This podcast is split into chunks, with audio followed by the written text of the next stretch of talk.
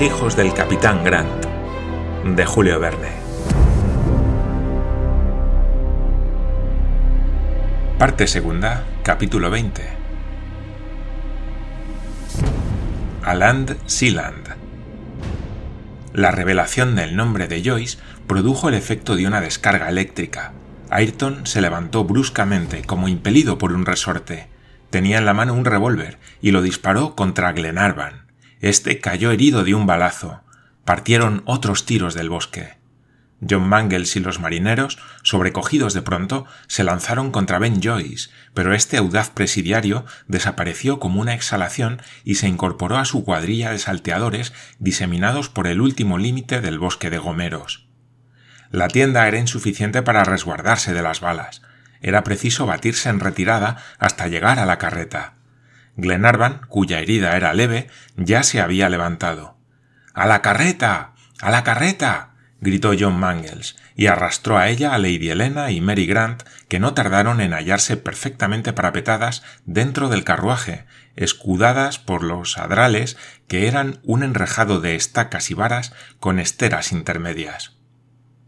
Allí John, el mayor, Paganel y los marineros cogieron sus carabinas y se aprestaron a rechazar a los forajidos. Glenarvan y Roberto se habían unido a los viajeros y Olviné, debidamente armado, acudía a la defensa común. Todo esto había pasado con la rapidez de un rayo. John Mangles observaba atentamente el lindero del bosque. Los tiros cesaron súbitamente a la llegada de Ben Joyce. Al ruido de la fusilería sucedió un profundo silencio. Algunas volutas de vapor blanco se enroscaban alrededor de las ramas de los gomeros. Los elevados tallos de gastrolobium permanecían inmóviles. Habían desaparecido todos los individuos atacantes. El mayor y John Mangles practicaron un reconocimiento hasta los grandes árboles. Los bandidos habían abandonado el campo. Se veían numerosas pisadas y humeaban en tierra algunos tacos medio consumidos. El mayor, como hombre prudente, los apagó, pues una chispa hubiera bastado para producir un espantoso incendio en aquel bosque de árboles secos. Los bandoleros han desaparecido, dijo John Mangles. Sí, respondió el mayor, y su desaparición me inspira cierta zozobra. Preferiría que nos viésemos las caras. Más vale un tigre en un campo que una serpiente en la espesura. Registremos la maleza alrededor de la carreta. El mayor y John recorrieron la campiña circundante. Desde los linderos del bosque hasta las orillas del Snowy no encontraron absolutamente a nadie. La cuadrilla de Ben Joyce había, al parecer, volado como una bandada de aves de rapiña. Esta desaparición era demasiado anómala y extraordinaria para inspirar completa seguridad. Se resolvió, pues, estar muy alerta. La carreta, verdadera fortaleza, se convirtió en centro de operaciones y dos centinelas que se relevaban de hora en hora vigilaban las cercanías. El primer cuidado de Lady Helena y Mary Grant había sido curar la herida de Glenarvan. En el momento en que cayó este herido por Ben Joyce, Lady Helena se precipitó hacia él pálida de espanto. Después, dominando su angustia, condujo a su esposo a la carreta. Puesto al descubierto el hombro del herido, el mayor reconoció que la bala había lacerado el tegumento sin interesar el hueso ni ningún vaso importante. Brotaba de la herida mucha sangre, pero Glenarvan, moviendo los dedos de la mano y el antebrazo, tranquilizó él mismo a sus amigos respecto a la gravedad de la lesión sufrida. Aplicado a ésta el apósito correspondiente, no permitió el noble lord que se ocupasen más de él y empezaron las explicaciones. Exceptuando Mulrady y Wilson, que estaban de centinela, todos los viajeros se acomodaron bien o mal en la carreta. El mayor fue invitado a hablar. Antes de empezar su relato, puso a Lady Helena al corriente de los preliminares que ignoraba, tales como la evasión de una cuadrilla de presidiarios de Perth, su aparición en las comarcas de Victoria y su complicidad en la catástrofe del ferrocarril. Le entregó el número de la Australian and New Zealand Gazette, comprado en Seymour, y añadió que la policía había puesto precio a la cabeza de Ben Joyce, temible capitán de bandoleros, a quien dieciocho meses de crímenes habían creado una celebridad funesta. Pero ¿cómo McNabbs había reconocido a Ben Joyce en el contramaestre Ayrton?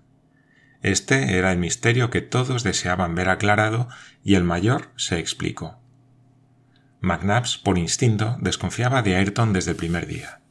Dos o tres hechos casi insignificantes, miradas de mutua inteligencia que se dirigieron, sin hablar una palabra, el contramaestre y el herrador en Wimerra River. La repugnancia de Ayrton en atravesar las poblaciones y caseríos, su insistencia en que el Duncan se trasladase a la costa, la extraña muerte de los animales confiados a su cuidado. Y, por último, cierta falta de franqueza en sus maneras, el conjunto de todos estos pormenores habían despertado las sospechas del mayor. Sin embargo, no habría podido formular una acusación directa sin los sucesos que sobrevinieron la noche anterior. McNabbs, deslizándose entre la maleza, llegó cerca de las sombras sospechosas que acababan de llamar su atención a media milla del campamento. Las plantas fosforescentes despedían en la oscuridad pálidos resplandores. Tres hombres examinaban en el suelo pisadas recientes y McNabbs reconoció entre ellos al herrador de Black Point. Ellos son, decía uno. Sí, ellos, respondió el otro. Bien lo dice el trébol de las herraduras. Desde Wimerra nos están guiando. Todos los caballos han muerto. El veneno no está lejos. Aquí hay el suficiente para dejar desmontada a toda la caballería del mundo. ¿Qué planta tan útil es el gastrolobium? Después se callaron, añadió McNabbs, y se alejaron. Quería saber aún más pormenores y les seguí. No tardó la conversación en empezar de nuevo. ¡Qué hombre tan listos, Ben Joyce! dijo el herrador. Bien se la ha pegado el famoso contramaestre con su fábula del naufragio. Si le sale bien la treta, hemos hecho nuestra fortuna. Celebérrimo Ayrton. Llámale Ben Joyce, que bien ganado tiene este nombre. Abandonaron los pícaros el bosque de Gomeros. Yo sabía ya cuánto deseaba y regresé al campamento con la seguridad de que, mal que pese a Paganel, no todos los criminales se moralizan en Australia. El mayor no dijo más y sus silenciosos compañeros se quedaron reflexionando. Por lo visto, dijo Glenarvan pálido de cólera, Ayrton nos ha arrastrado hasta aquí para robarnos y asesinarnos. Sí, respondió el mayor. ¿Ese miserable no es, pues, un marinero de la Britania? ¿Es robado hasta el nombre de Ayrton que lleva? ¿Es robado el documento de su enganche a bordo? Todas las miradas se dirigieron a McNabbs, que ya sin duda se había dirigido a sí mismo estas preguntas. Vais a ver, respondió con su siempre tranquilo acento, lo que saco en limpio de esta oscura situación. En mi concepto, ese malvado se llama realmente Ayrton y Ben Joyce es su nombre de guerra. Es indudable que conoce a Harry Grant y que ha sido contramaestre a bordo de la Britannia, esto, que estaba ya aprobado por los muy circunstanciados pormenores que nos dio Ayrton, se halla además corroborado por las palabras de los bandidos que he citado. No nos extraviemos, pues, en vanas hipótesis e inútiles conjeturas, y tengamos por cierto que Ben Joyce es Ayrton como Ayrton es Ben Joyce, es decir, un marinero de la Britania transformado actualmente en capitán de bandoleros. Las explicaciones de McNabbs fueron aceptadas sin discusión. Ahora, respondió Glenarvan, ¿queréis decirme cómo y por qué el contramaestre de Harry Grant se encuentra en Australia? ¿Cómo? Lo ignoro, respondió McNabbs, y la policía declara sobre el particular que sabe lo mismo que yo. ¿Por qué? Me es imposible decirlo. Hay un misterio que el tiempo explicará. La policía no conoce siquiera la identidad de Ayrton y de Ben Joyce, dijo John Mangles. Tenéis razón, John, respondió el mayor, y semejante particularidad contribuiría mucho a facilitar sus pesquisas. Así pues, dijo Lady Helena, ¿ese desdichado se había introducido en la alquería de Paddy O'Moore con una intención criminal? No es dudoso, respondió McNabbs preparaba algún golpe de mano contra el irlandés cuando se le presentó ocasión de dar otro de mayor importancia. La casualidad nos puso en su presencia. Oyó el relato de Glenarvan, la historia del naufragio, y audaz y astuto como es, resolvió sacar partido de las noticias adquiridas.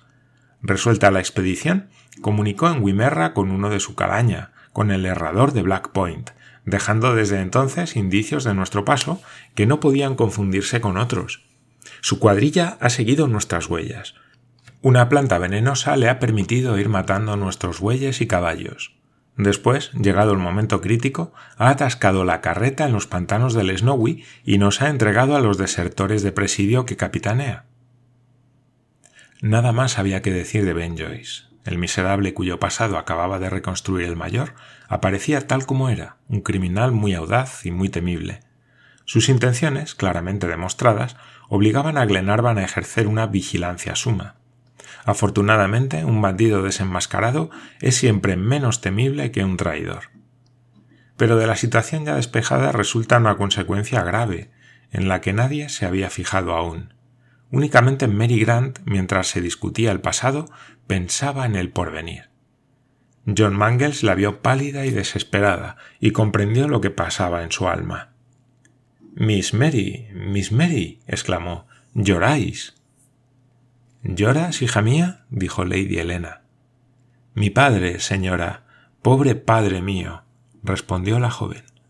No pudo decir más, pero en la mente de todos se hizo una revelación repentina.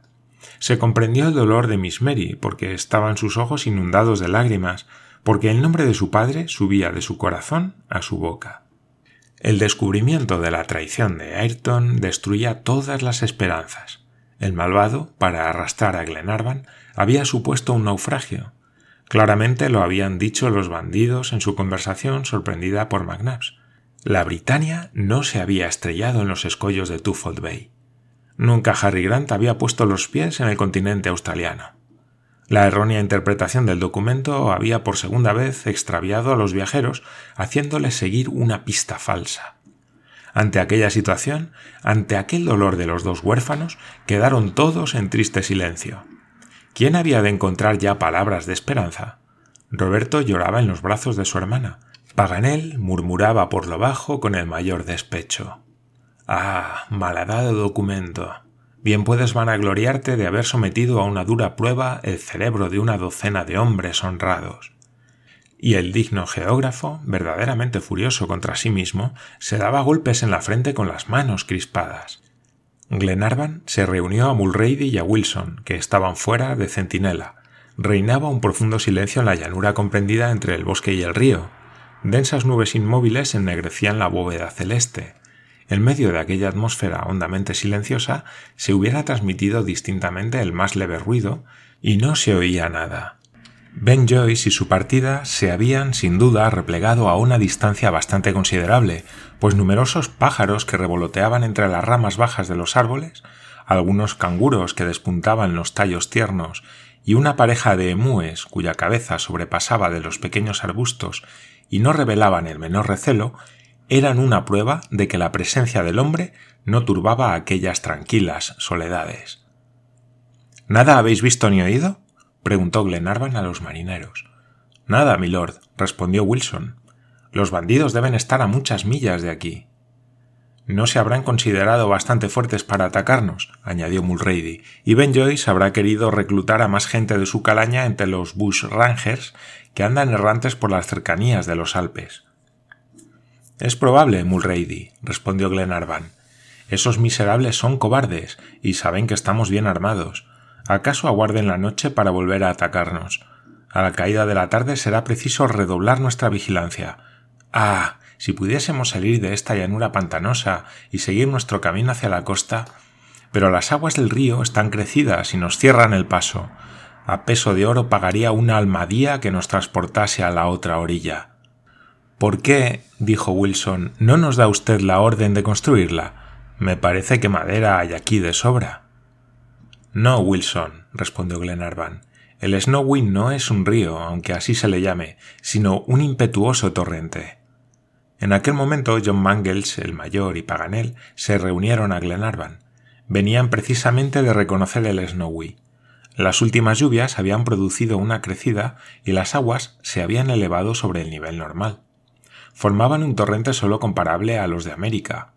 Era imposible intentar sobreponerse al ímpetu de su mugidora corriente, que se deshacía en mil remolinos y formaba abismos espantosos. John Mangles declaró que el paso era impracticable. Pero, añadió, no debemos permanecer aquí sin intentar algo. Lo que se quería hacer antes de la traición de Ayrton se debe hacer ahora con mucho más motivo. ¿Qué dices, John? preguntó Glenarvan. Digo que urgen mucho los socorros, y puesto que no se puede ir a Twofold Bay, se debe ir a Melbourne. Nos queda un caballo. Démelo usted y a Melbourne iré.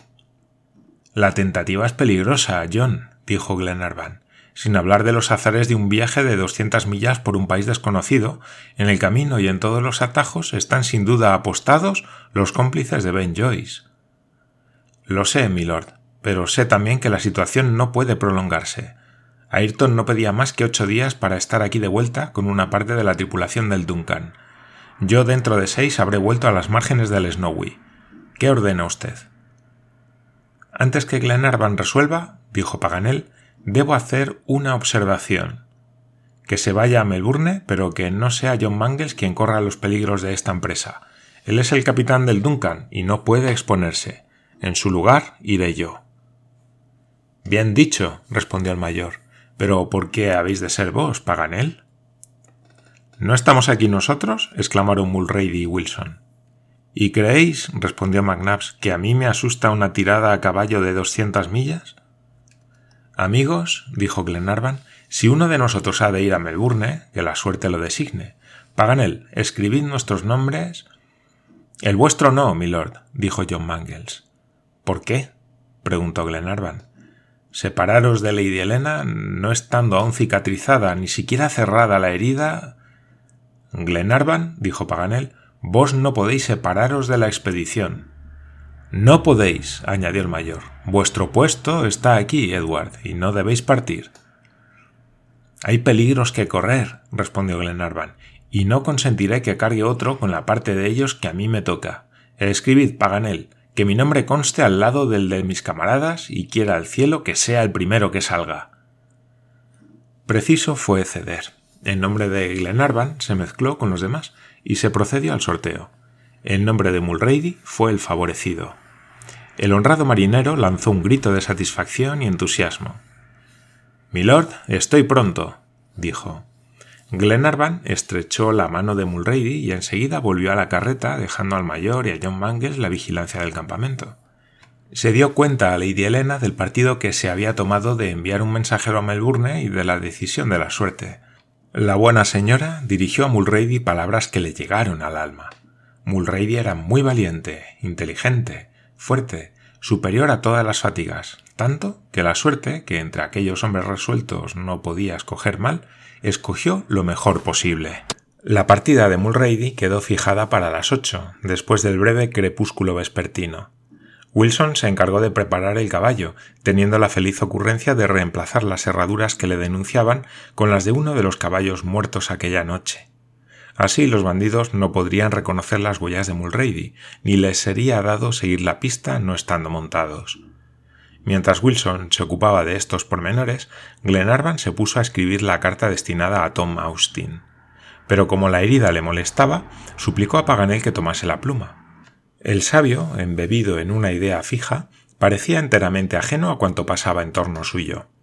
Fuerza es decirlo, en medio de aquella larga cadena de sucesos imprevistos, Paganel, herido en su amor propio, no pensaba más que en la falsa interpretación que había dado al documento daba tormento a las palabras para arrancarles un nuevo sentido, y permanecía sumergido en los abismos de la interpretación.